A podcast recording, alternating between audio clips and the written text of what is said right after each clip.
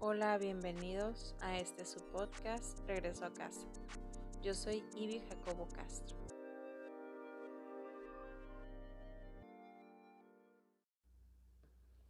Hola, bienvenidos. Este es el episodio 16, entrevista con Esther Tirado sobre violencia durante el parto. En esta entrevista les recomiendo discreción nos platica Esther de sus dos experiencias de parto.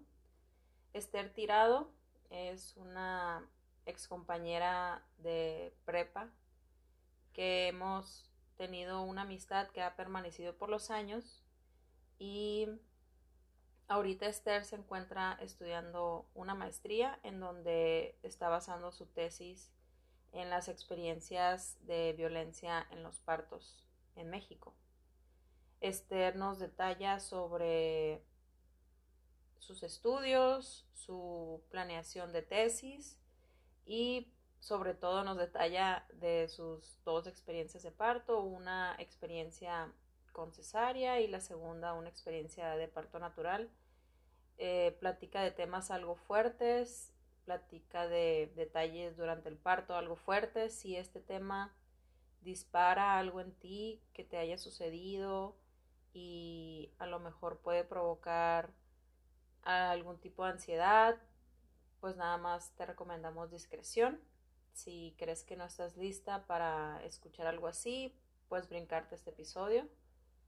Y bueno, espero que lo disfruten. Es un episodio que a pesar de platicar sus, sus experiencias fuertes, duras, difíciles, cómo sanarlas también, cómo formar un equipo de apoyo, cómo el trabajo que ella está haciendo en su maestría le está dando un espacio para, sanar y aparte para ayudar a otras mujeres que no se enfrenten en estas situaciones tan difíciles y sobre todo retomar algo que es de nosotras, que es un parto, un proceso natural de la mujer.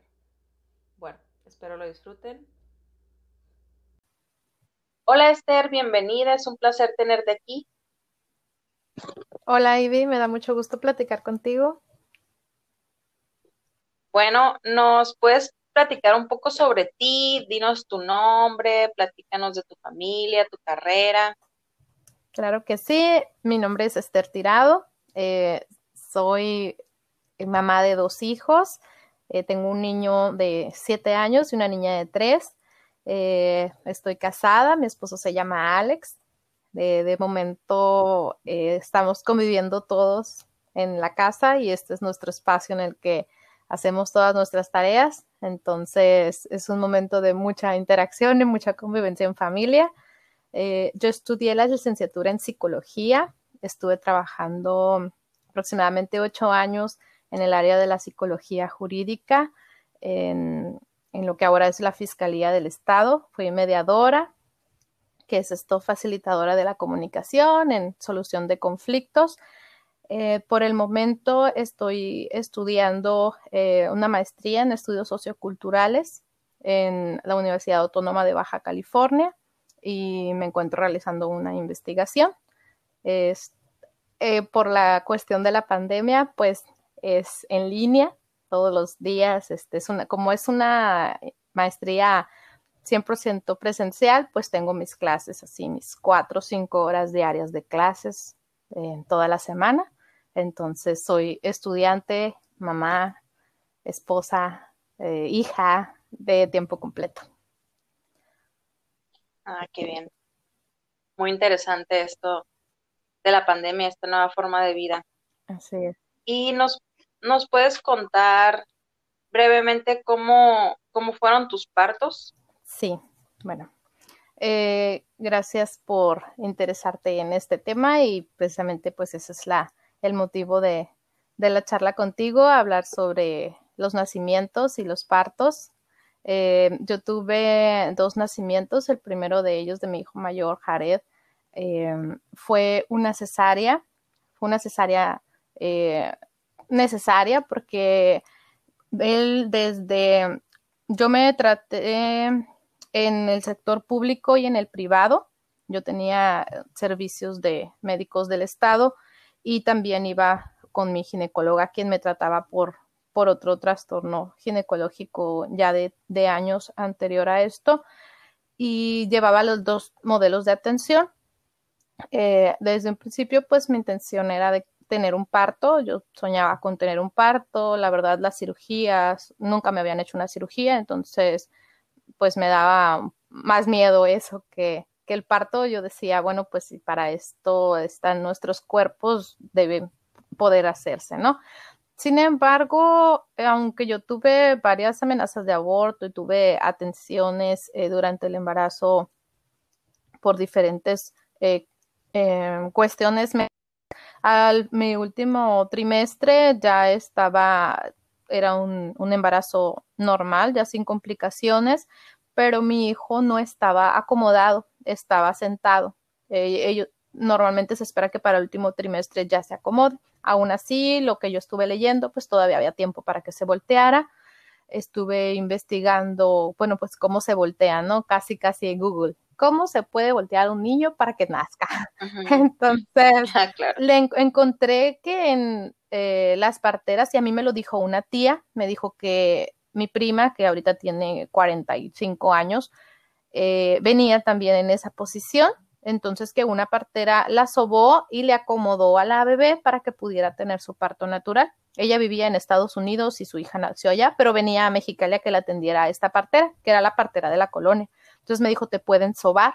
Yo la verdad tuve dudas en ese momento, cómo voy a ir con alguien que no es profesionista de la salud, que me haga eso y si pasa algo. Entonces investigué en Internet.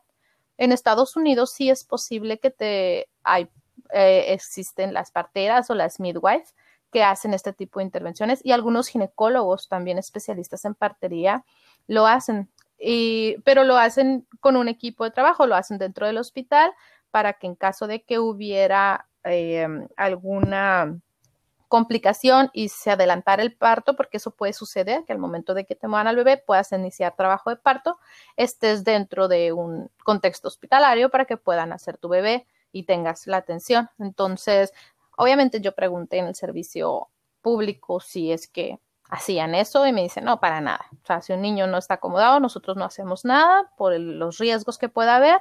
Entonces, todavía tienes tiempo, todavía dos, tres, unas horas antes de que nazca se puede acomodar. A la 30, semana 37, yo reventé fuente a las 5 de la mañana, me fui de Cali y rapidísimo me dicen, tu bebé viene sentado, va a tener que nacer eh, por cesárea y fue una cesárea eh, justificada en ese momento por, los protocolos y así nació mi primer hijo.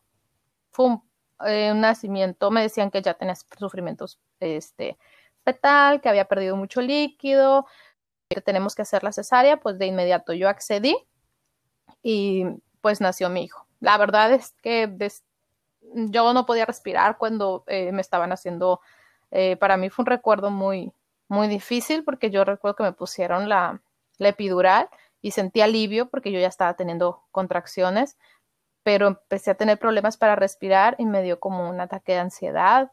Eh, no puedo respirar, no puedo respirar. Y me acuerdo que me pusieron oxígeno mientras veía cómo me cortaban porque se siente, pero no duele. Y yo la verdad, a partir de ese momento yo no recuerdo nada hasta haber despertado en una camilla. Me dijeron que Nadie me decía dónde estaba mi hijo, si me lo iban a dar, si no. Eh, cómo estaba, yo pregunté cómo está nadie me decía nada, no le puedo dar información hasta que venga el neonatólogo y ahí me tuvieron como una hora esperando en recuperación a que se me pasara la anestesia sin, saber. qué había pasado con mi hijo, si vivía o no vivía. No, no. Ah, me puse como loca a gritar, a insultar, era un, es un momento muy visceral, este, muy... Eh, finalmente me trajeron al, al médico y pregunté cómo estaba mi hijo. La verdad, yo no importaba en ese momento, era qué había pasado porque yo no recordaba haberlo visto nacer. Y me dicen que tuvo un problema al nacer, que no, no, no respiraba, pero que ya se encontraba estable, que lo tenían que tener en el en incubadora y no podía ir a verlo. Entonces, que estaban esperando que yo me recuperara, me iban a pasar a cuarto. En cuanto terminaran de hacerle estudios y observar lo que le estuviera respirando bien, ya me iban a si lo podían sacar de la incubadora, me lo iban a llevar. Entonces, en realidad, yo creo que ha sido uno de los peores días de mi vida, el día que nació mi hijo, mi primer hijo, porque mi hijo nació aproximadamente a las 7 de la mañana. Yo estuve, me pasaron al cuarto de binomio sin mi hijo. Entonces yo veía a otras mamás amamantar a sus hijos, escuchaba a sus hijos llorar. Entonces yo estuve llorando desde aproximadamente las 9 de la mañana que me pasaron a piso hasta las diez y media de la noche que me permitieron llevar a mi hijo. Mi esposo fue, mi mamá se metió así como, tumbó al guardia y se metió así como somos las mamás de, bravas para verlo, porque ella también necesitaba verlo, saber que estaba bien. Eh, mi esposo, en contra de las reglas del hospital, le tomó fotos para podérmelo llevar porque yo ya estaba en un punto en el que estaba muy, en una crisis así emocional muy fuerte. Eh, mi cuerpo me, pedía a mi bebé, pues. Entonces me llevan las fotos y sí, vi a mi bebé todo conectado y todo esto. Eh, fue algo muy duro la experiencia de, del nacimiento de mi hijo. Yo estoy agradecida con los doctores, sus intervenciones fueron oportunas, eh, le dieron muy buena atención y mi hijo es un niño sano. No tuvo más que una secuela en, en la motriz de pequeño, y, pero en realidad se trabajó con estimulación temprana, pero en realidad este, yo creo que la, la atención, la cesárea y todo lo que mi hijo necesitó lo tuvo en el hospital. Mm. Claro, pero no tuvieron absolutamente nada de tacto contigo, les importó un bledo lo que tú sentías, lo que tú pensabas. Así es. ahí lo importante, como es para los médicos, es salvar la vida del hijo la mamá está, y la mujer estamos en segundo término. Y esto en muchos otros temas, ¿no? Eh, ese fue el nacimiento de mi hijo.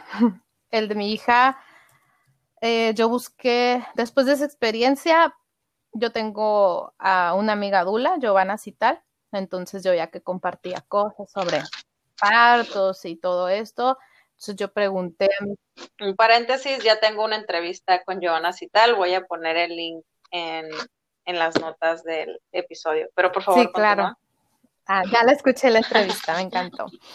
Eh, Bien, gracias. Sí, y ella le pregunté, oye, tú sabes, Giovanna, si yo podría tener un parto, porque la verdad, a mí aparte me fue muy mal con la anestesia después de la cesárea, se me subió la, la presión, me hinché toda, la recuperación fue horrible, la cesárea fue así, este, vertical, entonces es una cirugía mayor, ¿no? Em, me dijo que sí, pues si ya habían pasado más de tres años de mi nacimiento anterior y, serían cuatro para el momento de, la posible fecha de parto. Me dice, sí, sí puedes tener un natural si tu embarazo es, sin, no es de riesgo. Entonces yo le pregunté a mi médico de Cali yo seguía con el servicio público y me dice que sí, que sí se puede tener un parto natural. Me dijo, te puedo programar cesárea si quieres, porque como ya tuviste un anterior, no habría problema si yo te la programo, pero tú decides. Perfecto, ¿no? O sea, ese tú decides en el sector público es como casi, casi un privilegio, ¿no? dije, sí, natural. Claro. Eh, después de eso yo busqué em, a un ginecólogo que me dio una atención también ahí en Istecali, pero lo busqué por fuera. Me gustó mucho su manera de tratar. Eh, él trabaja bajo el modelo del parto respetado en el cual la mujer tiene autonomía, toma decisiones informadas. Entonces lo busqué a él para que me diera atención. Fui a un evento en el CREA sobre la semana sobre mundial del parto respetado, entonces había dulas, parteras, mucha información. Yo me preparé. Qué padre. Y busqué a mi dula, a Giovanna, y, y, me, y me iba a acompañar, pero ella me dijo, mira, pues existe la posibilidad de tener parto en casa o parto respetado en una institución privada. Sin embargo, pues yo no, no, mm, en ese momento fueron dos los aspectos por los cuales yo buscaba que mi parto fuera en un hospital. Primero de ellos fue lo que había sucedido con mi primer hijo, mi experiencia previa, donde mi hijo necesitó equipo y atención e intervención especializada en el momento en que nació. Entonces yo sí quería que estuviera en un espacio hospitalario para tener eh, todos estos atenciones eh, y servicios que la medicina te puede dar, ¿no? Y por otro lado, eh, pues sí, busqué en el sector privado y el, dinero que yo tendría que invertir para poder tener un, un, parto en un hospital, un parto respetado, ya sea en agua o, o un, un, parto natural. Eh, yo en ese momento tuve que tomar una decisión porque yo estaba por renunciar a mi trabajo para dedicarme a la crianza de mis hijos y al cuidado de mi familia mi esposo en ese tiempo tenía un problema de salud y necesitaba de mucho apoyo. Entonces sí tuve que pensar y decidir porque ya no iba yo a tener un recurso económico, pues mi trabajo en casa no iba a ser remunerado. Entonces decidí llevar la atención con la dula, prepararme, vino, medio asesorías, tuvimos unas sesiones muy bonitas. Eh, y, ella me ofreció este plan de acompañarme, de estar conmigo una vez que empezara mi trabajo de parto y en el momento en el cual fuera recomendable que yo acudiera al hospital porque ya estaba lista, eh, que así lo, lo haríamos. Y me dice, la verdad en este Cali no me van a dejar entrar, no lo creo. Oye, y una preguntita. ¿Y esto que platicaste con tu dula, tú lo platicaste previamente con tu médico del, Istecali o fue un plan que nada más armaste? Yo con, eh, con el médico de Istecali yo le pregunté si era posible que entrara mi dula, el que, el, que me recomendaba mi parto y todo. Lo que pasa es que en el sector público tú tienes un médico que te da el seguimiento a tu embarazo. Igual y te lo cambia, no sé si se va de vacaciones, ¿no? Pero cuando tú llega, cuando llega tu momento del parto, él no va a acudir a atenderte. Te va a atender el que esté de guardia es que sea de turno o en fin de semana y si, si llegas en la madrugada, pues no hay ninguno, le hablan en el momento en que tú llegues. Eso en el, en el donde yo tenía servicio, pero yo, pero en realidad en otros servicios de salud pública también es así. Ellos tienen un horario, ellos tienen un, un, un, programa, ¿no? De sus, sus, guardias de trabajo. Entonces, realmente lo que me dijera o lo que quisiera mi, mi médico, eh, pues en el, a la hora de la hora va a depender de, suerte. Entonces, sí, lo platiqué con el de Cali, lo, lo, platiqué también con mi doctor eh, Martín Contreras, que es el, el, el, médico que trabaja bajo modelo respetado, y me dijo, bueno, pues si llegas en el horario que yo esté, pues mm, a mí me gustaría dejarla pasar, pero la verdad es que hay problemas dentro de los hospitales, aunque no existe un protocolo que prohíba el acompañamiento, o no existía un protocolo que es este, los reglamentos internos, eh, que es lo que se le llama la violencia institucional dentro de, este concepto eh, integral de la violencia obstétrica, eh, son las decisiones y reglas que tienen los propios hospitales para trabajar. Que no está escrito en ningún lado, nada más es algo que ellos hacen porque X o Y razón. Porque así se ha hecho, porque es más cómodo para ellos. Y en ocasiones sí está escrito porque también los hospitales pueden hacer sus reglamentos internos, ¿no? Entonces, bueno, dije, está bien, no importa. Yo quiero a mi dula, yo quiero llegar ya hasta que vaya a parir allá. Entonces, mi segundo parto, eh, el segundo nacimiento de mi segunda hija, pues sí fue un parto, porque yo llevé mi labor aquí en mi casa, acompañado de mi esposo, de mi dula, y me fui allá hasta que mi dula me recomendó. También me dijo y, y, el doctor Martín estaba disponible por teléfono en caso de que hubiera alguna cuestión que mi dula em, tuviera alguna duda o no pudiera manejar. Él estaba dispuesto a dar asesoría o incluso venir si había alguna una cuestión eh, o alguna necesidad, ¿no? Entonces sí tuve apoyo en ese sentido de ginecólogo y dula. Pero pues ya me fui al hospital donde sí, no la dejaron pasar y pues la cuestión fue muy distinta, ¿no? Y bueno, está, está bien interesante este tema, siento que lo platicas así bien, bien detallado, ¿no? Casi como si hubiera sido ayer, fue hace tres años, ¿verdad? Pues son experiencias que las mujeres bueno, eh, no son significativas en la vida de las mujeres. Tú pregúntale a tu mamá, a tu abuela, y hay personas que son capaces de platicarte con detalles el nacimiento de uno de sus hijos de hace más de 50 años. Nos comentabas de no la dejaron pasar y puedes continuar con, Así con es. lo que pasó. Bueno, eh, yo llegué caminando realmente porque el, estar acompañada, llevar labor de, de parto en tu casa con una luz tenue, con libre movimiento. Recuerdo que yo yo bailaba, me movía, me balanceaba, tu cuerpo o mi cuerpo me pedía, ¿no? Movimiento, me, me, me pedía balancearme, me pedía posturas.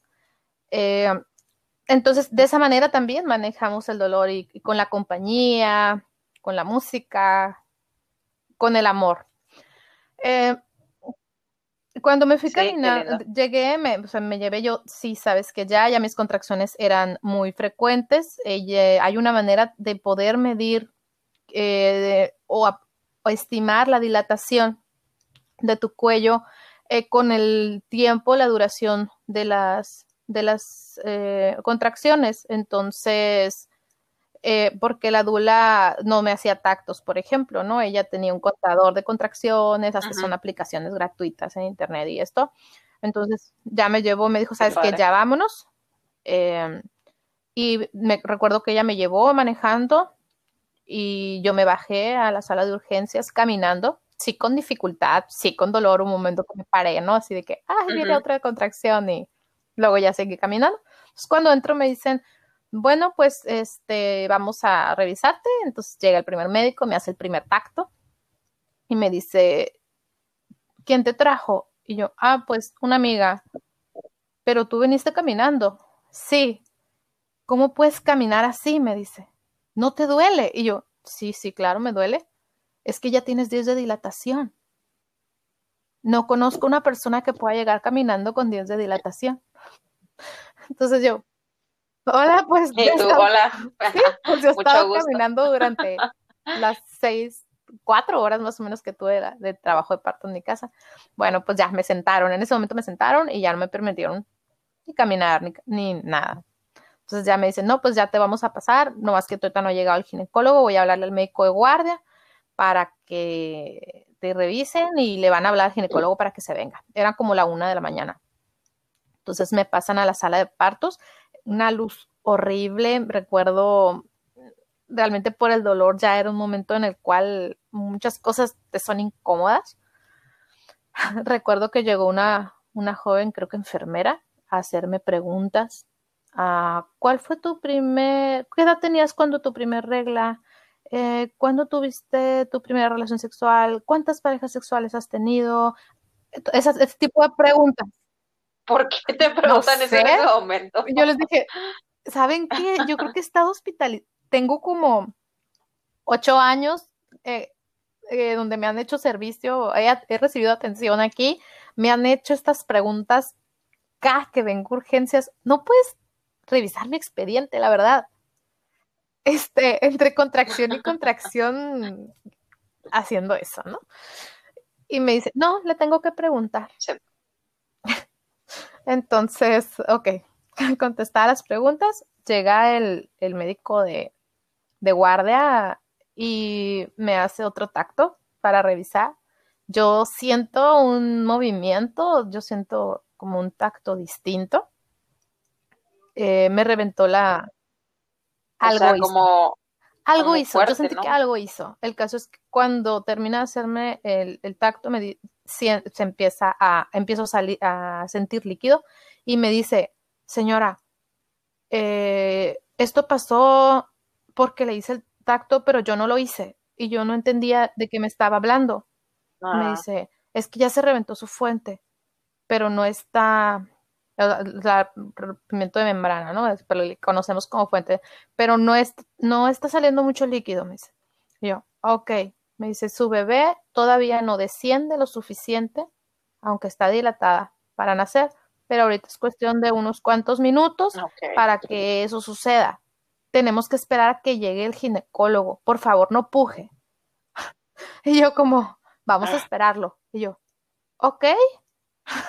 Entonces, es, pues no sé, intentaba, tu cuerpo te pide algo, pero luego el médico te pide otro, entonces otra cosa. Entonces, bueno, pues no pujo.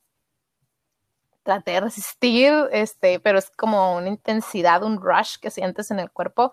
El caso es que luego llega el médico y le dice, me dice, tú eres la que llegó caminando con 10 de dilatación. y yo como, no, sé, me hice famosa. ¿no? ya. Y yo, sí. Ah, ok. Llega, me hace otro tacto y me dice, pues, ¿sabes qué? Tu bebé todavía no desciende. Esto puede tardar 30 minutos o puede no pasar. Entonces, no estás lista para parir. Me dijo, ¿por qué llegaste hasta ese momento? Mm, no entiendo. Oye, una, una preguntita a lo mejor un poco, un poco técnica. Eh, ¿a, qué se referían con que no descendía? O sea, ¿querían que estuviera en cierto lugar? Si se supone que ya está acomodada y ya tenía la pero eh, también ah, el canal uterino, este, pues es el umbral que le llaman, eso es un, es un, es, un lugar en el cual debe descender el cuerpo del bebé, tiene que bajar el cuando le dicen que está como coronado, te dicen sí se tiene que ver ya, o, la cabeza, eh, sentir que haya un borramiento total, le, llaman también, ¿no? Para eso hacen los tactos. ah, ok, ok. Entonces no, no la sentían ajá, que le faltaba un poco. Es una cuestión de centímetros en realidad, ¿eh? Pero entonces ellos lo miden o lo sienten, por, su experiencia O sea, o sea, con sus dedos por medio del tacto hacen una medición aproximada, ¿no? en, qué, en qué posición, en ah, qué lugar se encuentra. Em, entonces yo soy como, ok, pues ¿qué tengo que hacer para que suceda? Y me dijo el doctor, mira, tú viniste aquí ya muy avanzada, ¿verdad? Le dije, sí. Y eso lo hiciste con toda la intención. A mí no me vas a engañar. Tú no querías que cuando llegaras aquí yo pudiera hacer algo tú viniste en este estado para que yo ya no pudiera hacer nada contigo. Entonces no voy a hacer nada contigo. Yo ya no te puedo poner ningún medicamento, yo ya no te puedo poner nada. Yo lo sabía. Claro que llegué a ese punto para que no me pusieran oxitocina, para que no me, para que no me medicalizaran, algo que podía ser natural. Entonces, esto le dio mucho coraje al doctor. Entonces me dijo, entonces lo que vamos a hacer es que yo te voy a sacar de esta sala de partos, te voy a poner en el pasillo entonces, cuando tú sientas que ya vas a, tú puja, ahí te voy a dejar para que tú pujes solita. Cuando tú ya sientas que tu bebé, eh, la cabeza de tu bebé al salir, entonces me gritas para que venga. Y me sacan de la sala, me ponen en un pasillo totalmente expuesta. Me, me, habían puesto una bata y así como destapada. Este, y, y se va. Entonces llega la enfermera que le habían llamado para el parto. Dice, ¿qué pasó? ¿Que no estaba pariendo ya? Y le grita otra enfermera, no, es que es primeriza. Ahí se va a estar un buen rato. Dijo el doctor que la dejáramos sola. Ah, bueno. O sea, como que te, te, castigó. Te violentó ahí, te castigó. ¿Y, y la cama la iban a hacer para alguien más o el cuarto? No, no había nadie más pariendo, era yo la única me pusieron en un pasillo oscuro donde estaba otra mujer que se estaba recuperando, creo que de, de una cesárea. Y me dice el médico de guardia, ¿sabes qué? ¿Por qué no te haces la cesárea? Y yo, porque no quiero, quiero tener un parto natural.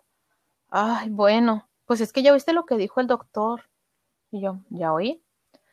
Mira, pues cuando sientas ya la, tú puja, me dijo, puja bien fuerte para que ya sea rápido.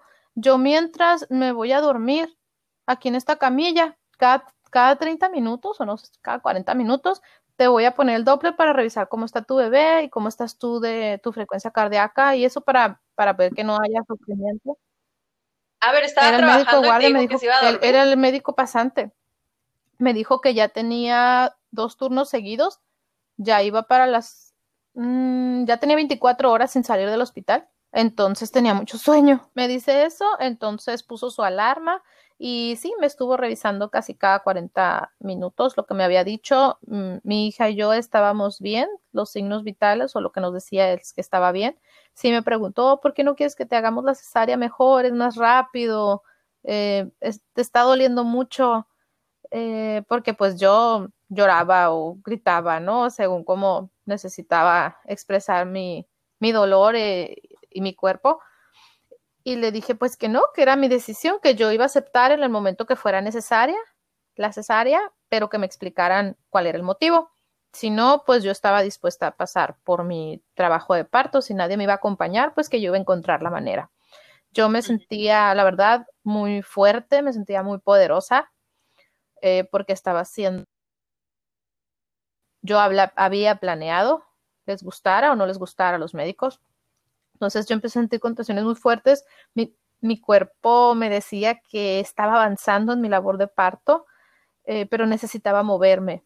Eh, lo que estaban esperando era, y lo que me decían los médicos es, espera, estamos esperando que descienda la bebé, que descienda, o sea, que baje. Pero yo estaba acostada, entonces yo decía, ¿cómo va a descender si yo estoy acostada? Y mi cuerpo me pedía moverme. Entonces en la misma camilla yo me, trataba de, de voltearme, aparte que traía un dolor del nervio ciático que le llaman, que es por el movimiento de tus caderas, a veces puede haber presión y es un dolor en la pierna. Entonces yo me trataba de mover y se dieron, se despertó el doctor y se dio cuenta que yo me estaba queriendo mover, quería como sentarme en la camilla, pero era una camilla alta, pues, que te la ponen así con barandales para que no te vayas a bajar. Entonces yo necesito moverme, necesito bajarme, le dije, no, es que no te puedes bajar así. Le dije, sí, sí puedo si puedo caminar, si puedo moverme, no, no, no puedo estar en esta postura, tengo mucho dolor. Me dice, no, es que aquí no es permitido. Entonces le dije, pero es que yo necesito otra posición para que nazca mi bebé. Esta posición me está lastimando y siento que no avanzo, mi esfuerzo, pues no. Yo me tomaba de los barandales para, para apretar, para pujar. Entonces me dice, ¿sabes qué le voy a hablar al doctor? Y ya llega el doctor y me dice, ¿qué te pasa? ¿Por qué te estás levantando? ¿Te vas a caer? Le dije, pues es que no quiero estar ya en esta posición, me quiero bajar. Y me dice, no, no te puedes bajar. Aquí en los hospitales tienes que parir acostada. Y yo le dije, es que no puedo estar ya así. Y me dice, no, si no te estoy preguntando qué quieres tú. Seguramente tú quieres parir como las indias, ¿verdad? Agarrada de un árbol. Ya. Así, me choca que digan eso, me choca y lo he escuchado tanto de doctores eso. Sí, agarrada de un árbol. Y le dije, la verdad, doctor, en este momento sí quisiera hacerlo. Y se quedó, se sorprendió. Para mí no es ningún insulto que me lo diga. Claro. Al contrario, deseaba yo tener así mi pardera indígena tradicional abajo de un árbol teniendo a mi hijo la luz de la luna. Imagínate. De un lobo en el fondo, ay, bien hermosa. claro, que estar ahí recibiendo burlas e insultos. Entonces le dije, pues sí, sí quisiera eso. Me dijo, pues no. Te, tienes que acostar.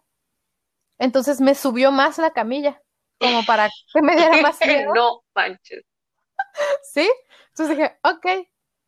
Me dijo, ok.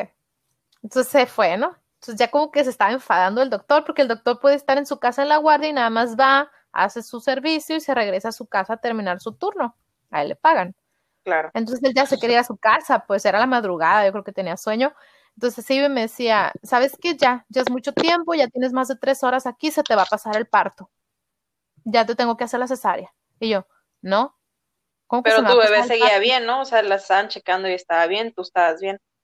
Todo bien. dijo, pues le dije, pues deme, dígame por qué, pero pues no es porque se me esté pasando el parto, yo sé que puedo estar aquí más de 30 horas. Y me dijo, pues vamos a ver. Y me hace otro tacto donde me lastima también, así yo sentí su enojo y su coraje. Me dijo, pues no, no está bajando. Esta niña no quiere nacer. Yo me reí. Dije, pues si no quisieran nacer, no hubiera iniciado mi labor de parto, ¿no? Claro. Entonces me dice, es que no sabes parir tú tienes una cesárea, tú no sabes parir. Le dije, pues voy a aprender. Entonces me, me dijo, ¿pero qué no te duele? Estás sufriendo, me dijo. Y yo recuerdo que en ese momento mi respuesta fue, me duele, pero que me duela no quiere decir que esté sufriendo. Puedo con esto. Bueno, y se fue. El caso es que así siguió. Cada 40 minutos que me revisaban me querían convencer de que me hicieran la cesárea. Yo les dije que no. deme una buena razón, yo no me voy a oponer a su opinión eh, médica si es una recomendación y puede justificar lo que me está diciendo, lo que me está recomendando. Pero no, pues no podía, ni él ni el interno. Entonces... No te podían decir, es que ya me quiero ir. No, claro que no. Y no me podían decir si había un motivo médico porque no lo había. Y, y ya entonces... Y ya sabían que no te podían inventar porque estabas informada. Así es. También me van a venir a cuentear, ¿no? Para eso mi ginecólogo y mi dula me prepararon. Entonces dije, no. Entonces regresó ya cuando ya casi se acababa su turno y me dijo, ya son muchas horas, ya te voy a hacer la cesárea. Te voy a traer los papeles, me voy a ir a poner el traje. Entonces va y se pone su traje de quirófano y llegan y me llevan papeles y le digo, yo no voy a firmar nada. Yo no voy a firmar nada porque yo no estoy de acuerdo con que me hagan la cesárea si no hay una justificación médica. Mi presión, mi hija, todo está perfecto. No voy a aceptar. Entonces me dicen, pues voy a ir con su esposo. Le dije, no, pues mi esposo no puede aceptar nada. ¿Y qué? Ay, perdón la risa, perdón la risa. Claro, y le dije, bueno, pues no. Él no va a firmar nada tampoco. Entonces, pues ni modo, ahí estuvo, este, muy enojado. Este, fue un cambio de acuerdo el cambio de turno de enfermeras. El lugar donde me habían puesto estaba justo enseguida de donde llegaban los enfermeros a dejar sus pertenencias. Entonces pasaban los enfermeros y yo ahí con mis abiertas, mm, toda expuesta. Ya llegó un momento en que como que ya te va, medio te vale, pero eh, eso no es adecuado. Entonces recuerdo que fue un enfermero hombre que volteó y me vio y me decía, ¿estás pariendo? Y yo, pues sí. ¿Y, ¿y por qué no te pasan a la sala de partos? Pues no sé, me sacaron. Estoy castigada. Ajá, estoy castigada, ¿no? Eh, a ver, mm, a ver, espérame. Ya no me podían, ya mi, mi, mi, bata no me podía cubrir ni nada, ya estaba toda mojada y eso. Entonces fue como por un biombo y me lo acomodó ahí, pues para que pues iba a empezar la pasadera de enfermeros y de personal, iba a ser el cambio de turno, pues. Entonces fue, y medio me tapó, eh, entonces ya llega el doctor y me dice, pues bueno, no quisiste, pero no te puedo dejar así porque ya viene el, el próximo doctor y tú tienes que parir en mi turno. Ok. Ajá, entonces, pues vamos a intentarlo. Y yo, ok, está bien. Entonces me dice, a ver, puja, y ya empieza como medio a guiarme. Yo estaba ya muy cansada, ya tenía varias horas ahí y, y, me estaba yo recuperando. Yo en ese momento, la verdad, dije, no, yo ahorita no voy a pujar, yo me voy a esperar a, a tener fuerzas para poder hacerlo de nuevo. No va a ser cuando él quiera o en su turno, va a ser. No, y aparte, imagínate qué bien que se vaya y que a lo mejor llegue alguien diferente, ¿no? Eso es lo que yo estaba esperando. Es como, ah, no, te vas a ver mal si me dejas así. Dije, pues a mí me vale que te veas mal.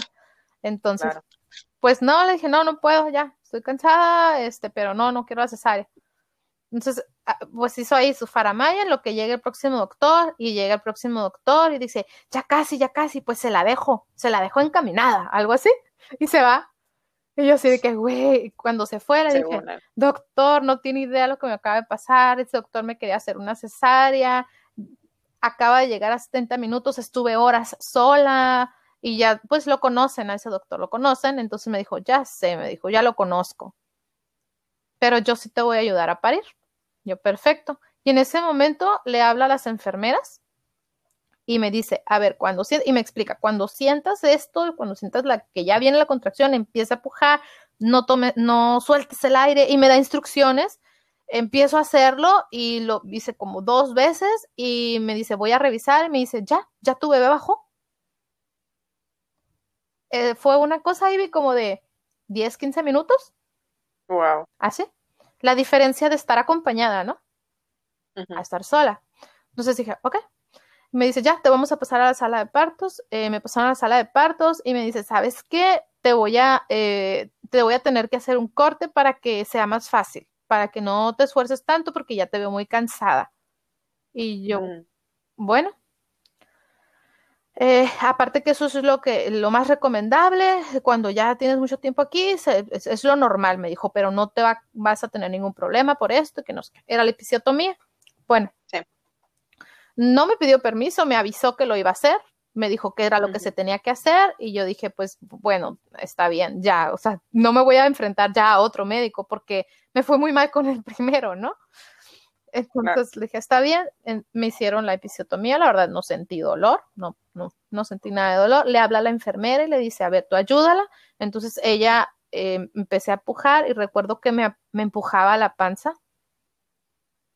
Estaba como atrás de mí, me empujaba la bebé de la panza. Yo no sabía qué era esto, es la maniobra de Christeller que no deben de hacer. El caso es que cuando estaba yo ahí, la verdad fue como que en dos pujones nació mi, mi bebé. Fue la cosa más hermosa del mundo. Yo me sentí poderosa, la vi, la escuché, me la acercaron, bueno, después de limpiarla y eso, me la acercaron, me dejaron verla, no me dejaron abrazarla ni tocarla. Este, me dijeron que se la tenían que llevar, luego luego cortaron el cordón y me dicen, bueno, ahora sigue la placenta. Me acuerdo que hasta aplaudieron los doctores porque ya está, no sé por qué estaba llena la sala, todo el mundo quería ver parir a la mujer que llegó caminando con 10 y que, y que desafió al doctor. Me acuerdo que dijeron, qué bueno que no dejaste que te hiciera la cesárea. Llegó una enfermera y me dijo, una mujer. Y yo, oh, pues gracias. Entonces, todos aplaudieron así cuando nació mi hijo. Fue un poco incómodo porque pues realmente no esperas tener público en esos momentos, pero pues bueno, yo ya lo veía como que estaba apoyada, ¿no? Entonces sale el médico y me dije, te voy a dejar con la interna, ella va a recibir la placenta ya me había explicado mi dula cómo era, que pues, también tenía que empujar un poco, pero pues iba a salir poco a poco y ya. Está bien. En eso llega una enfermera y me, ya me habían canalizado porque me habían preparado para la cesárea, que es ponerme la aguja, ¿no? Para pasar medicamento. Y me empieza a poner un medicamento. Le dije, ¿qué me estás poniendo? Le dije a la enfermera. Me dijo, esto te va a ayudar para que salga más rápido tu placenta. En ese momento me entró un miedo porque yo dije, me están poniendo oxitocina. ¿Cómo no voy a... ¿Y qué te estaban poniendo? No te dijeron no me dijeron que me estaban poniendo. Yo dije, pues si yo pude parir a mi hija de tres kilos, que no voy a, ¿cómo no voy a poder parir, o sea, sacar mi placenta si es mucho más pequeña? Entonces me ponen eso, a los pocos minutos empiezo a sentir una contracción horrible, no como las anteriores, ni siquiera como las del parto. Fue distinto. Y este, y dice la, la interna, la, la, nueva interna, porque el muchacho, lo bueno, se fue a descansar a su casa, pobrecito, me dice, ya va a salir. Entonces empiezo a sentir cómo hace como jaloncitos para sacarla. Mientras ella, ella la, la, la, la doctora interna, y en eso siento un jalón, siento el dolor más horrible que te puedas imaginar no se compara ni con mi última contracción de expulsión de mi hija. Fue un dolor horrible y grité. Escuché un sonido como si hubieran tirado una cubeta de algo en el piso. Y grita ella, doctor. Entonces viene corriendo el doctor y me ve. Y le dije, ¿qué está pasando? Yo sentía como se me iba la vida, se me iban las fuerzas, horrible. Y me dice, tuviste inversión uterina. No te preocupes, te voy a salvar. Así me dijo. Yo sí sentía que estaba muriendo. La verdad, sí hubo un momento en el cual yo dije, ya, voy a morir. Eh, recuerdo que dije, bueno, Dios mío, pues estoy en tus manos ya. Así como, pues ya, ya me fui al cielo, ¿no? Ya, o sea, ya, valió. Era una cosa a ver, pero ¿me puedes, ¿me puedes explicar qué pasó? Ok, la inversión uterina, eh, bueno, hubo varias cosas que hicieron que no debieron haber hecho. Entre ellas la maniobra de Christeller, que es que te aplastan la panza para que salga el bebé. Otra es que me pusieron oxitocina y esto es, esa oxitocina es una hormona de cerdos. Si yo la producí en mi labor de parto, no era necesario que me la pusieran, pero me la pusieron sin mi consentimiento. Una enfermera eh, entonces, esto genera contracciones mucho más fuertes, imagínate las que son para parir un cerdo. este, en baja, entonces por eso varios cerdos. varios cerdos. Ese fue ese dolor y aparte la placenta se recibe, no se jala. Esos jaloncitos que estaba haciendo la doctora hicieron que mi, mi útero se invirtiera, o sea, como si tú jalaras por dentro un calcetín. Entonces, eso es la inversión uterina. Se te sale el órgano, en realidad, del cuerpo. O sea, las entrañas se te salen. Perdí mucha sangre, tuve una hemorragia muy fuerte. Ese fue el sonido que escuché, la sangre que perdí. Entonces, eh, había dos, podían pasar tres cosas. Eh, la principal causa de muerte, una de las principales causas de muerte eh, perinatal es la inversión uterina, es, es, es, es, un shock por el dolor. Es tan, tan grande el dolor que te mueres de eso.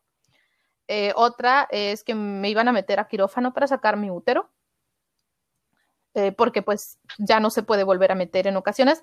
Y lo, lo, la, ultra opción, que fue lo que hizo el médico, que le agradezco infinitamente su intervención, es volver a meterme el útero con su mano.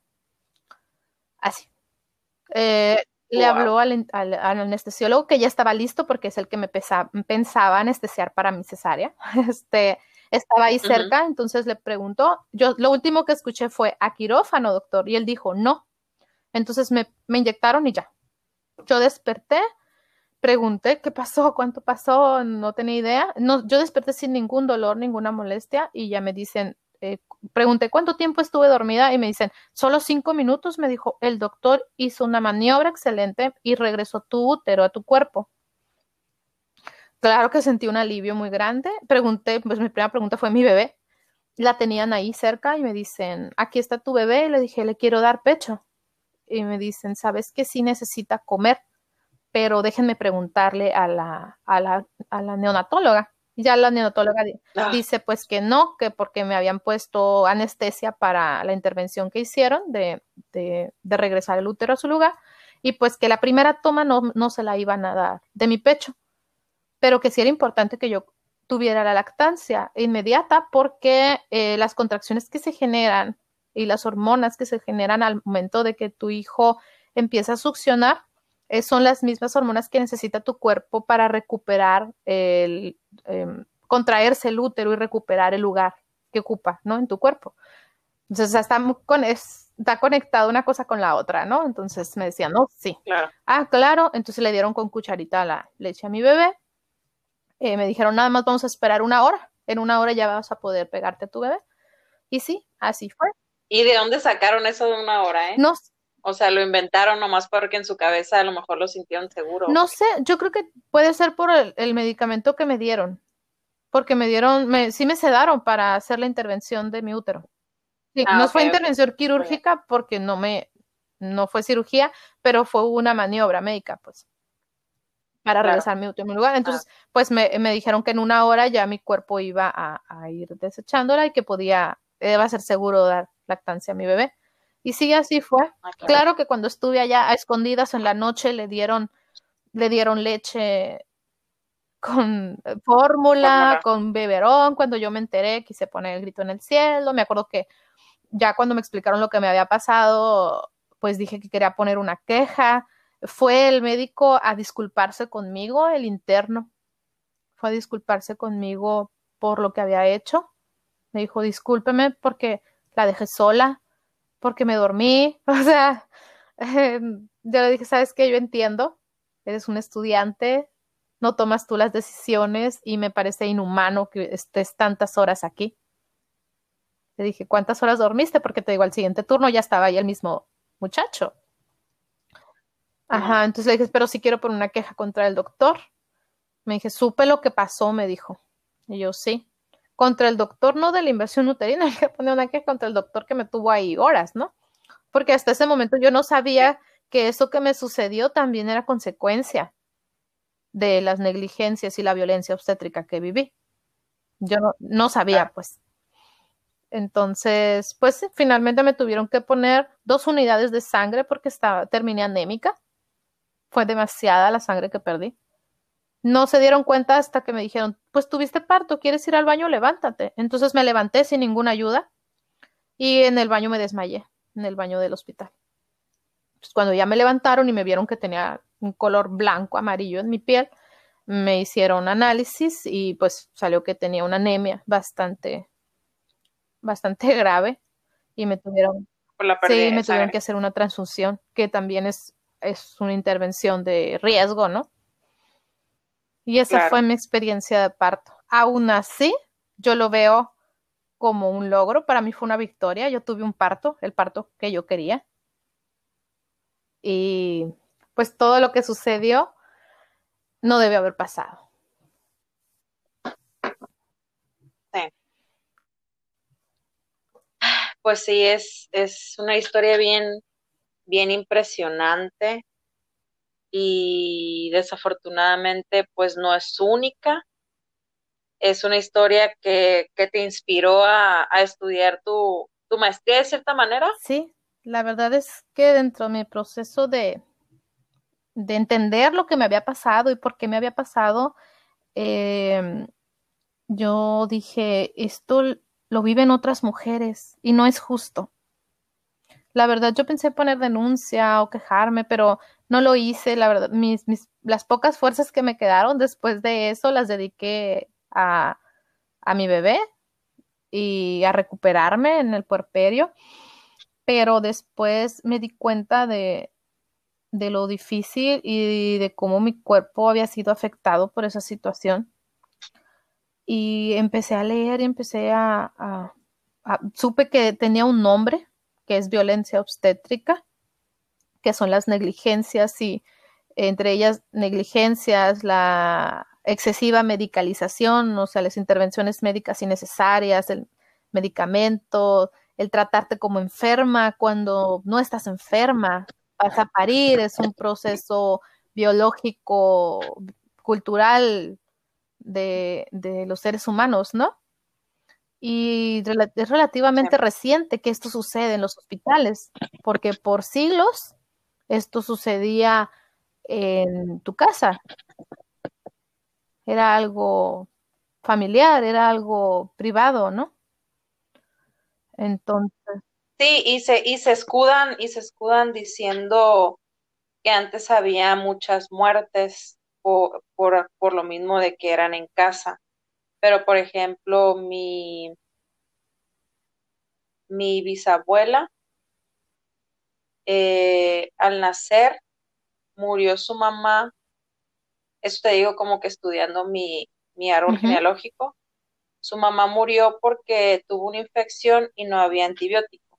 O sea, tampoco, pues no es tanto la culpa de del parto, ¿no? O sea, también es la tecnología, mm, es la, los avances médicos, pero, pero ¿por qué no puede haber una convivencia la una con la otra? O sea, ¿por qué cállense por completo? Nosotros sabemos lo que hacemos y a final de cuenta, pues sí sabes. Así es. ¿Sí saben? Es que eso, eh, sí, los avances de la medicina ha salvado vidas. Y yo te digo, le salvaron la vida a mi primer hijo. Yo te dije, eh, el problema no es parir o no parir en un hospital, o sea, parir en tu casa o parir en un hospital.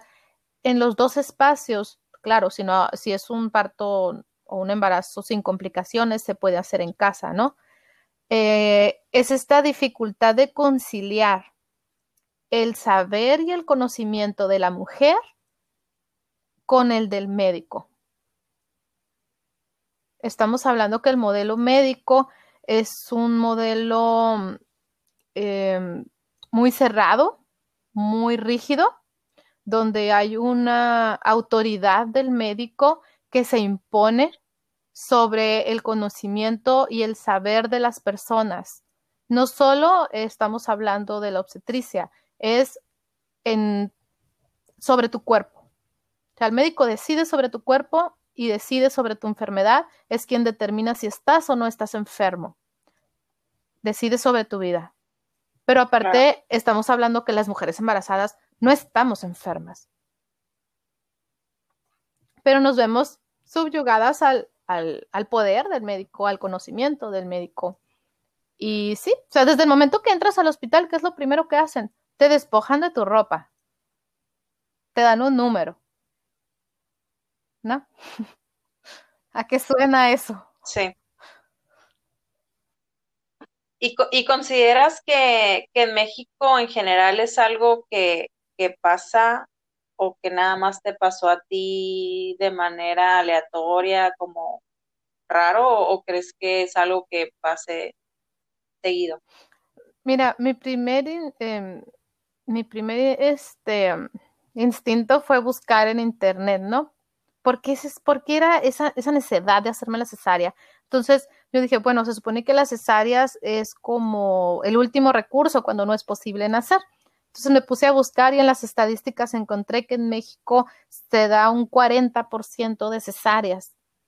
La Organización Mundial de la Salud recomienda entre un 10 y un 15% de cesáreas en relación de los nacimientos totales. Entonces dije, pues, ¿qué pasa? ¿No? ¿Qué está pasando? No pueden ser tan complicados todos los nacimientos como para que requieran una cesárea, ¿no? Eh, empecé a, investigar sobre, bueno, qué es ese corte que me hicieron que tanto duele, porque yo recuerdo que la cesárea estás totalmente de, eh, de la, del parto recuperada, pero la episiotomía fue lo que más duró en, en, sanar. Sí, a ti por lo menos te avisaron, a mí ni siquiera me avisaron que me lo iban a hacer. Fíjate.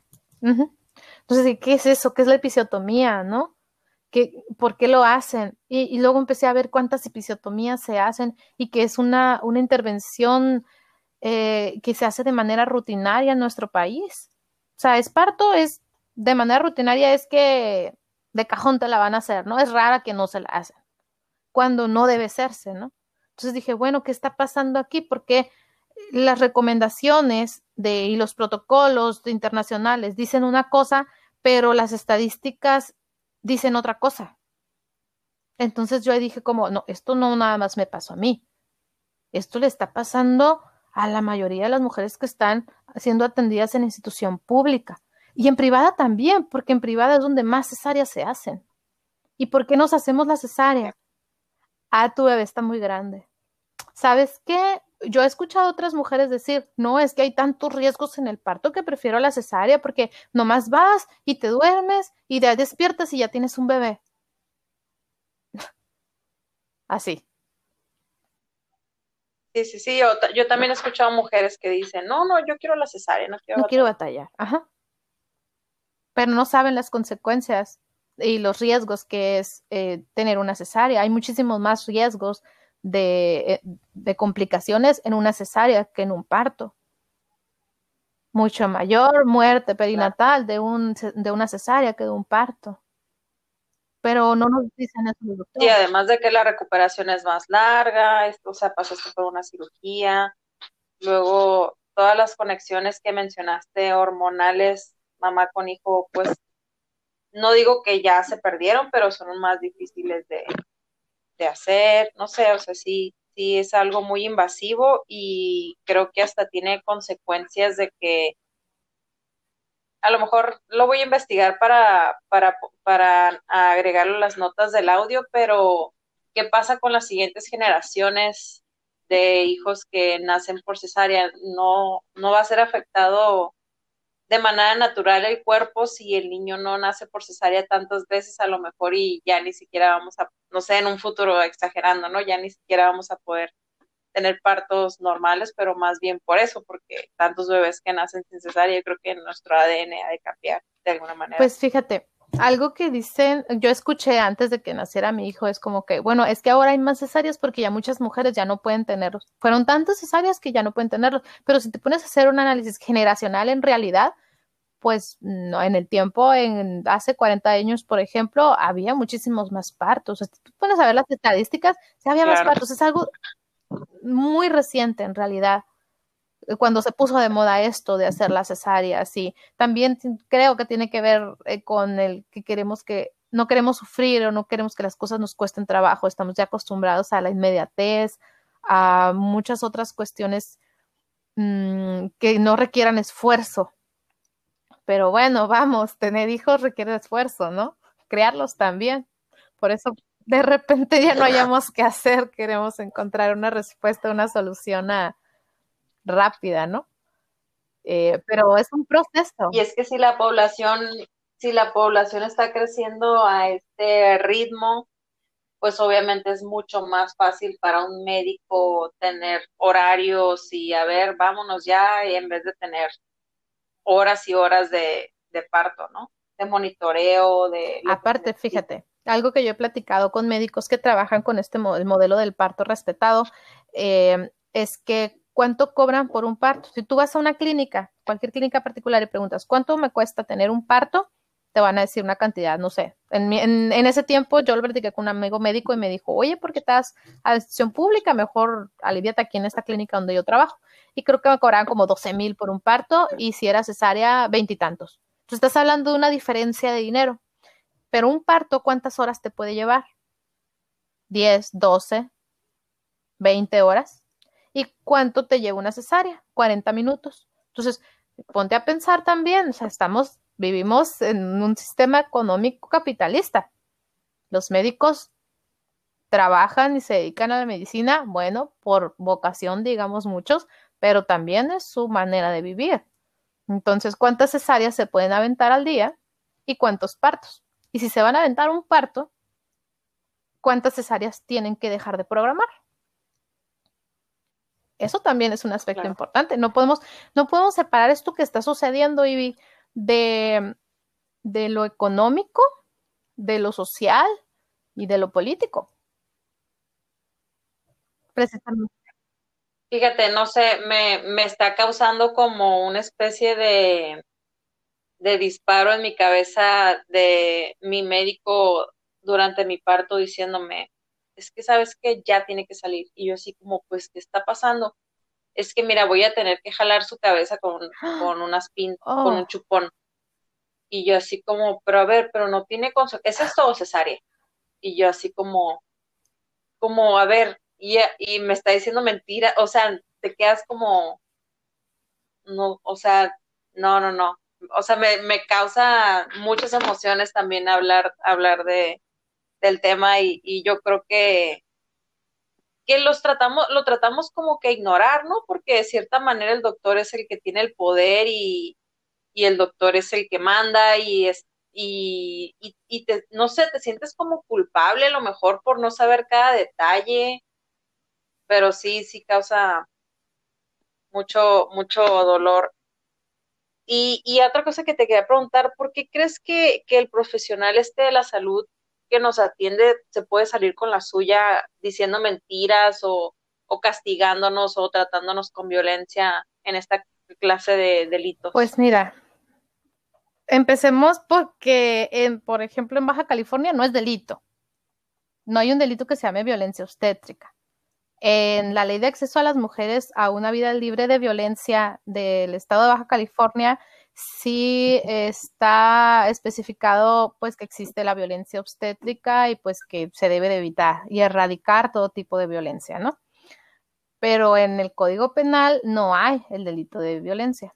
Para que, digo, hablo sobre la legislación porque finalmente sí incide, ¿no? Aunque sea lentamente, como dice una feminista muy famosa, Rita Segato, aunque sea lentamente incide en la conducta de la sociedad las reglas, qué es legal y qué no es legal. Entonces, de entrada, no es delito en el Estado. La manera en que si una persona es víctima de violencia obstétrica pueda proceder legalmente, pues se inicia por lesiones o por homicidio en caso de que eh, mamá o bebé hayan perdido la vida. Y, y pues son delitos en el ejercicio médico, en realidad, que son difíciles de comprobar. Otra vía es el arbitraje médico, que es donde pones quejas de negligencia médica, pero para que proceda una queja, otro médico especialista, o sea, otro médico tiene otro amigo, otra persona del gremio tiene que darte un documento escrito donde él dice que sí fue una negligencia o una violencia del otro médico para que proceda. Está también derechos humanos, pero en realidad derechos humanos este, se hacen recomendaciones, se busca eh, la reparación del daño, mm, pero las sanciones obviamente no son ya penales, pues, ¿no? Entonces, de entrada partimos en eso. ¿Por qué sucede? Pues de entrada no es delito, no hay suficiente legislación. Ahora, hay normas para la atención de la mujer embarazada y la, y la persona recién nacida eh, que son protocolos médicos que están establecidos para todo el país, son las normas nacionales que te dicen cómo debes atender a una mujer y que se debe de procurar y promover el parto respetado o cultural, le llaman, ¿no? Esto quiere decir que tengas acompañamiento, que puede haber una partera, muchas cosas. em, no hay intervenciones innecesarias, reducir los números necesarios. O sea, esto ya está establecido, ya está escrito, pero no se sigue. ¿Por qué se salen con la suya? Porque el médico es el que manda, él tiene el poder, él es el que sabe. Y cuando no puede imponer esa, esa autoridad que tiene de una manera así explícita, encuentra otras formas de decidir o de que tú, de que tú no tengas autonomía que es parte de la violencia psicológica, lo que tú me comentabas del miedo. Si no lo haces, a tu bebé le va a pasar esto. Existe el riesgo de que si es parto, pase esto. Y aparte que trabajan también con información no científica, como el decirte, está muy grande tu bebé, no va a caber por el canal. Es como, ¿cómo sabe? Si tú buscas, es más, buscas en Google, en Internet, lo que es la, la diferencia de, la cabeza con el de, tu pelvis, eh, es algo que solo se puede diagnosticar en el momento del parto, cuando ya te has dilatado lo más que puedes después de horas de trabajo de parto y el bebé está tan grande y su peso es tan grande que no va a poder salir por ahí, pero aparte es como un porcentaje mínimo de que esto pueda suceder. ¿Y cuántas mujeres no sabes que salen de la consulta privada que les dijeron en el séptimo mes de embarazo, ah, yo voy a tener que hacer cesárea porque mi bebé va a venir muy grande o porque tengo mis caderas muy estrechas. Esa es una información que te da el médico que no es científica, no está hablando de hechos ni, ni está hablando de estadísticas reales.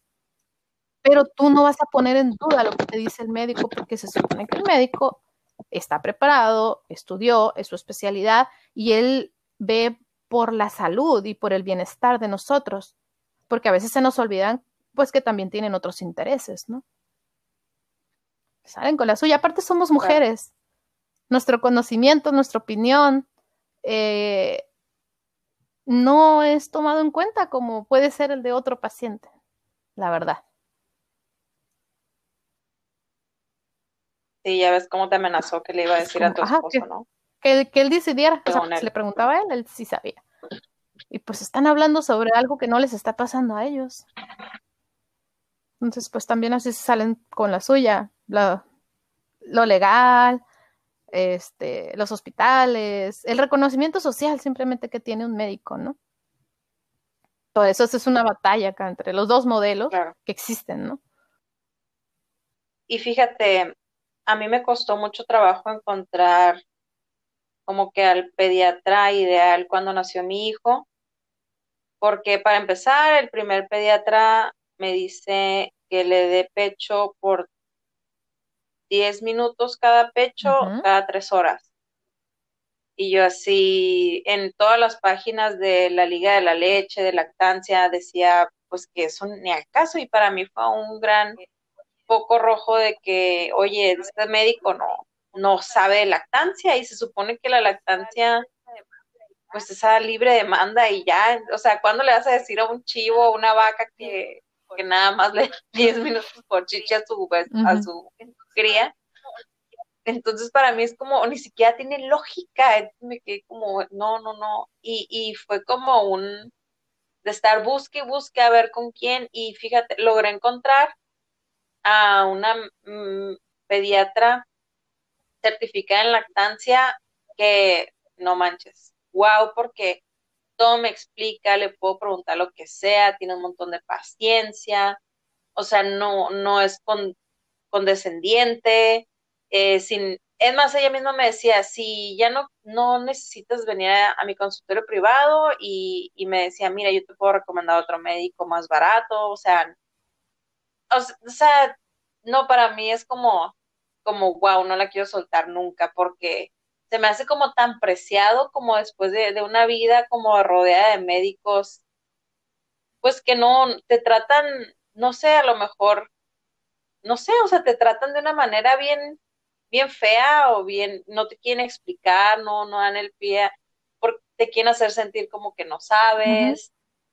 Y no sé, para mí es súper preciado, o sea, para mí es súper preciado que, que, sea, que me que respete todas mis decisiones, que me pregunte, que, me diga todo lo que, o sea, todas las dudas, por más tontas que suenen, no sé, entonces, eso debería ser algo normal, pues, o sea, yo no debería estar como que a lo mejor poniéndola en un pedestal, pero desafortunadamente así lo Sí, este, desgraciadamente es lo que sucede cuando nuestros derechos eh, se convierten en privilegios. ¿No? Lo veo algo parecido a eso, ¿no? O sea, todos tenemos derecho a tener un que respeten nuestros partos, que tengamos autonomía en el nacimiento de nuestros, de nuestros hijos, que nuestras decisiones sean importantes. Esto es algo que nos está sucediendo a nosotros. No es un evento médico, es un evento natural. El embarazo, el parto, el puerperio, que es el posparto, ¿no? Y la lactancia. Esto es tuyo. Pero si te fijas, tú has estado buscando médicos, porque estás buscando en ellos ese conocimiento, que es el legítimo, ¿no? ¿Quién más que un médico? Me estás hablando de la crianza de tu hijo. Y fíjate que en ese caso, eh, eh, eh, en ese caso, sí, ahora que te interrumpa. de hecho, de hecho, para mí fue como una frustración mi lactancia porque pues mi hijo estaba perdiendo peso, yo quería lactancia exclusiva, me lo pegaba todo el día, no dormía nada, o sea, y para mí era como, ¿cómo, ¿cómo es posible? O sea, no, o sea, algo está pasando. Y, y contacté a dos dulas y, y tú confía en tu cuerpo, no sé qué, una vino personalmente, revisó mis pechos y hasta que llegué con esta médica me dijo, ¿sabes qué? O sea, tú tienes hipoplasia mamaria, nunca se va a llenar tu hijo con tus pechos, tienes que complementar con fórmula. Para mí como wow, o sea, o sea, y, y, es lo que, lo que te menciono de, de, de, esa ayuda, ¿no? O de, esa, de ese complemento con lo natural, con lo médico, o sea, porque tiene que estar Así es, se puede conciliar. Y la verdad es que ahora que estoy estudiando este tema, eh, pues estoy estudiando violencia obstétrica, bueno, este es el lado feo, pero existen dos modelos, ¿no? Que es la, el, el, medicalizado y el, el, parto respetado. Y dentro de este movimiento del parto respetado, eh, se, existen equipos de profesionistas, de parteras, parteras profesionales, parteras tradicionales, eh, dulas, y ginecólogos también y ginecólogas que trabajan con este otro modelo respetado y que concilian, o sea, hay equipos de trabajo muy bonitos de dula con ginecólogo, hay eh, enfermeras y enfermeros que son parteros también, o sea, enfermeros profesionales, la licenciatura de enfermería, que tienen formación en partería tradicional o en partería indígena, aquí en Baja California, y hacen, es, y concilian estos dos conocimientos porque no es uno sobre el otro. No es el conocimiento del médico sobre el conocimiento de la mujer que está pariendo, no es el del médico sobre el de la partera o de la, de la dula. Y eso es importante. Creo que hay muchas tensiones todavía entre médicos, pero también entre estos dos modelos de nacimiento, ¿no? Porque como te dije, yo lo quería en un hospital, no era necesario que yo lo tuviera en mi casa, pues tú no puedes decidir. Finalmente es eso, que tengan que tengamos las posibilidades que tengamos, eh, podamos decidir. Y también dentro de la partería y dentro de lo, es importante que sea profesional la atención. No creo que el conocimiento se obtenga solo en la universidad o en la academia, la práctica y la experiencia de las parteras también. Eh, y es como en todo, ¿no? O sea, conocer hasta dónde puedo llegar yo y hasta dónde no. Esto que me decía, por ejemplo, mi dula. Si hay un momento en el cual yo considere que ya no puedo, le voy a llamar al médico para que él nos apoye, ¿no? Entonces ahí está esta padre. Claro. que el papel de los médicos, y por eso sí es importante, eh, tanto que los médicos, hay un cambio en esto, pero y en las mujeres, ¿no? O sea, en nuestra preparación, en todo, pero yo creo que sí es posible que haya un cambio en el trabajo, en este modelos de atención. Y bueno, continuando con, con las preguntas, ¿qué necesitamos hacer las mujeres para prepararnos cuando vamos a tener a nuestro hijo, hija, en estos tiempos que nos podemos encontrar con, con situaciones así? ¿Qué, bueno, ¿qué recomiendas tú? Recordar que es un proceso biológico que es un proceso también cultural. Eh, hablar, investigar, preguntar, podemos hablar con nuestros padres. O sea, yo me acabo de enterar hace como tres semanas que estaba haciendo un, trabajo para la maestría sobre partería y me dice mi mamá, fíjate que cuando estaba embarazada de ti venía una partera. Yo, ¿en serio? sí, me dijo, venía una partera que la conocí en la tortillería, me vio, me, me dijo que mi, mi, mi panza estaba muy abajo y se acercó conmigo y me dijo, ¿tienes dolor? Le dije, sí, me lastima. Me dijo, es que se está criando muy abajo tu bebé. Yo soy partera, ¿te puedo ir a sobar a tu casa? Y le dijo mi mamá, sí. Entonces ella iba, no sé cuántas veces a la semana, a sobarle a mi mamá su vientre para acomodarme. Y yo, de verdad, ¿cómo no sabía yo de esto, no? Entonces empecé a preguntarle más cosas y detalles sobre el embarazo, sobre la experiencia de nuestros familiares, digo, y, la, y que son experiencias y es información rica, em, también nos da más herramientas para conocer, ¿no? Para conocer nuestros cuerpos, para conocer nuestras tradiciones o cómo culturalmente se ha venido viendo el parto y también investigar. La verdad es que ahorita hay tanta información en Internet y hay grupos en Facebook, hay redes de apoyo de mujeres donde es importante conocer cuáles son nuestros derechos sexuales y reproductivos y recordar que el parto es nuestro y que es importante saber y conocer nuestro cuerpo. Yo creo que también tiene que ver mucho con eso, con el, cual muchos procesos de las mujeres, este, como es la menstruación, como es el, el embarazo, como es el parto, como es el aborto, lo desconocemos. Y es algo nuestro, es importante saberlo, ¿no? Y eso nos da herramientas. Eso a mí fue lo que me ayudó a resistir a que no pudieran imponer o no podían decirme algo que distinto a lo que yo ya sabía, ¿no? Prepararnos y unirnos y apoyarnos. Digo, las redes de apoyo son muy importantes. Sí, qué bonito. ¿Y nos puedes contar eh, cuál es tu plan de trabajo e investigación sobre este tema en la maestría? Pues mira, como yo parto de, de una experiencia personal, es un tema que me atraviesa. Entonces, yo llegué a esto por lo que me sucedió y al darme cuenta de, que esto me había pasado a mí, quería buscar una explicación de por qué pasa, ¿no? Entonces es por eso que, que va a ser un abordaje desde lo sociocultural, ¿no? Pero, ¿Por qué sucede? Desde, como te digo, considerando aspectos sociales, culturales, políticos, este, y dije, bueno, si me pasó a mí, pues le ha, pasado a otras mujeres. Definitivamente es algo que no quiero que les pase ya a las mujeres, a nadie. No quiero que le pase a mi hija si tiene hijos. No quiero que le pase a mis sobrinas. Espero que nadie tenga que volver a pasar por esto, ¿no?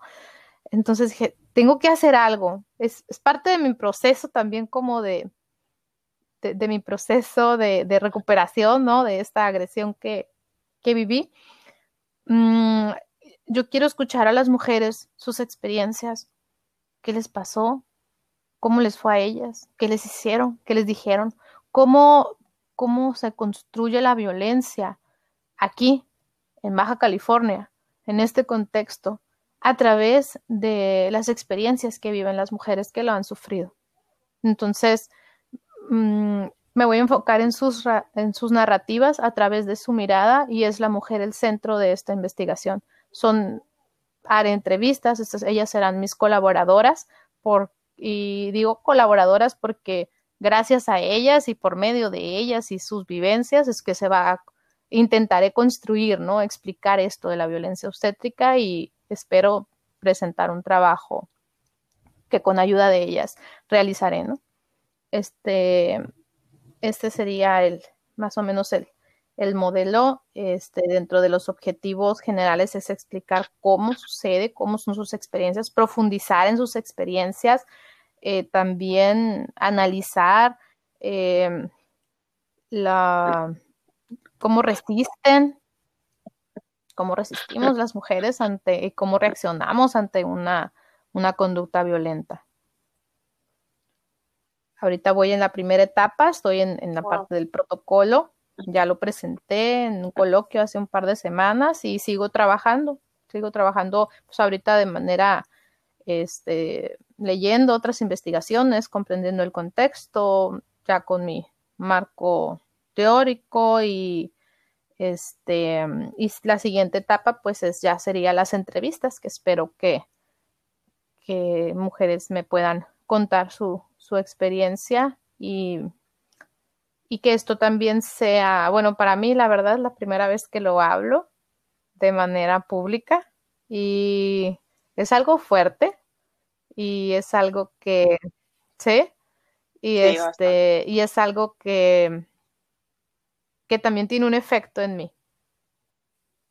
Sí, te felicito mucho por, por tu coraje y por tu historia la verdad me dieron muchas, muchas ganas de, de escribir mi experiencia para, pues de cierta manera, analizarla y procesarla.